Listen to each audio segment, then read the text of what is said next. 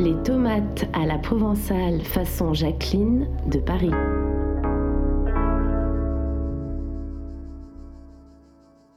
Donc, euh, c'est des tomates à la provençale, je dis bien à ma façon, euh, de ma mère, et euh, donc qui me rappelle de bons souvenirs quand je l'ai fait. Et ça prend pas mal de temps, hein, c'est un, travail important. Donc, je commence par la préparation, qui prend beaucoup de temps elle-même, parce que, bon, il faut bien, je sais pas un kilo, un kilo et demi de tomates, hein, en gros. Et donc, il faut commencer par éplucher les tomates et les vider de leurs graines. Alors, c'est un gros travail. Alors, pour éplucher les tomates, bon, tout le monde sait comment on fait. Je pense qu'on plonge tomate après tomate dans de l'eau bouillante. On laisse ça. Euh, moi, je compte jusqu'à 20, l'eau bouillante. Voilà. Euh, et, bon, après, ça s'épluche très facilement. Et, euh, et j'enlève les graines que je peux, on peut jeter ou on peut s'amuser à faire une espèce de sauce. bon, ça c'est pour les avares. Hein. Donc je disais un, kilo, un kilo et demi euh, de tomates. Bon, moi, ce que je fais, alors je ne sais, je sais pas si c'est une bonne proportion de tomates, mais le plat, le plat à gratin dans lequel je vais mettre mes tomates, avant qu'elles soient, avant de faire tout ce travail, je, je mets les, les, les, tomates sur le plat pour voir si, si il faut que ça recouvre complètement le plat.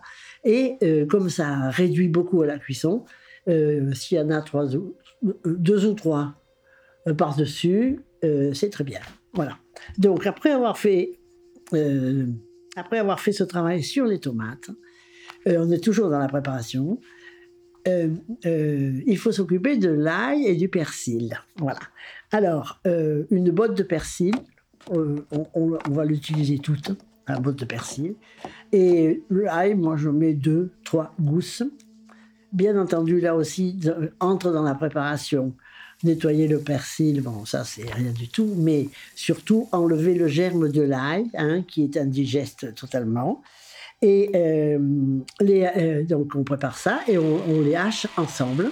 Voilà, ça c'est encore la préparation. Et toujours dans la préparation, une fois euh, on coupe les tomates en deux, dans le sens, le sens nord-sud, disons. voilà. Euh, non, plutôt est-ouest. Hein. Le, nord étant, euh, étant la, la, queue, là, enfin. Voilà, on les coupe en deux et on les, on les laisse euh, s'égoutter. Alors après, on, fait, on, passe, on passe à la, au travail lui-même. Hein. donc à la véritable, enfin, pas préparation en anté-travail, à la préparation du, de, la cuisson. Alors, faire, faire chauffer, on fait chauffer dans une poêle, euh, une grande poêle, hein, deux cuillères, disons deux à trois cuillères à soupe d'huile d'olive. Euh, et on met les demi-tomates, euh, côté, côté coupé, la partie coupée vers le bas, on met les demi-tomates et on les laisse cuire à feu moyen, à feu moyen.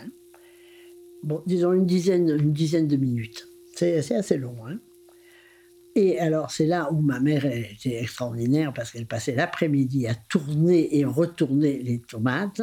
Bon, moi, je les retourne, je les tourne une ou deux fois maximum parce que sinon, ça me prend trop de temps. donc, on, on, fait cuire d'abord la partie euh, coupée, on la retourne.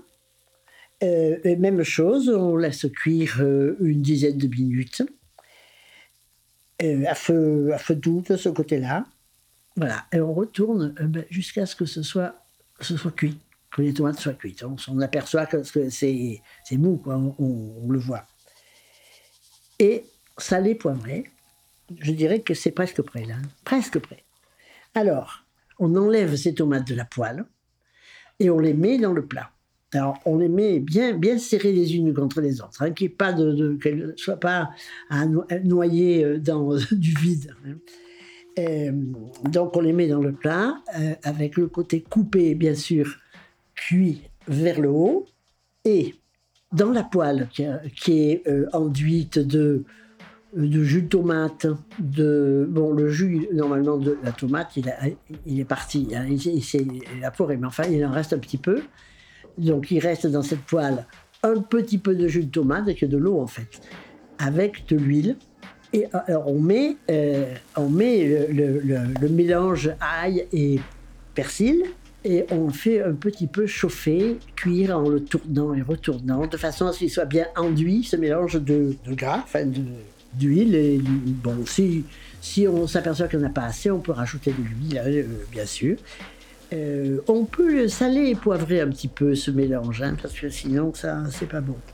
Voilà. Et après, on enduit les tomates qui sont placées dans le plat, bien placées. On les enduit de, de ce mélange une demi-cuillère à café euh, jusqu'à une, ça dépend de la grosseur des tomates, ça dépend, enfin on le voit, hein, s'il faut en rajouter. Euh, euh, on les enduit bien, comme ça, et ça fait le vert et blanc du drapeau italien. Et on les passe au four. 150 degrés, ça suffit parce que c'est la spécialité, ma spécialité, c'est que l'ail n'est pas cuit pratiquement. Hein. Il est, à peine, à, peine cuit. Tandis que les autres font cuire l'ail, mettent tout ça dans le four pendant une heure, et est fini par cuire aussi. Tandis que moi, il est presque, presque cru. Et voilà. Et donc on met ça dans le four, c'est pour le réchauffer, c'est pour que, servir le plat euh, bien chaud. Donc 150 degrés, 10 euh, à 15 minutes, et euh, on sert ça. C'est prêt. Voilà.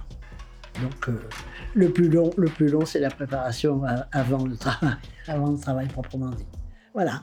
Alors je souhaite bon appétit à toutes les personnes qui vont euh, euh, suivre ma recette. Hein. Je répète, c'est ma recette à moi, hein. inspirée de ma mère évidemment, provençale jusqu'au bout des ongles.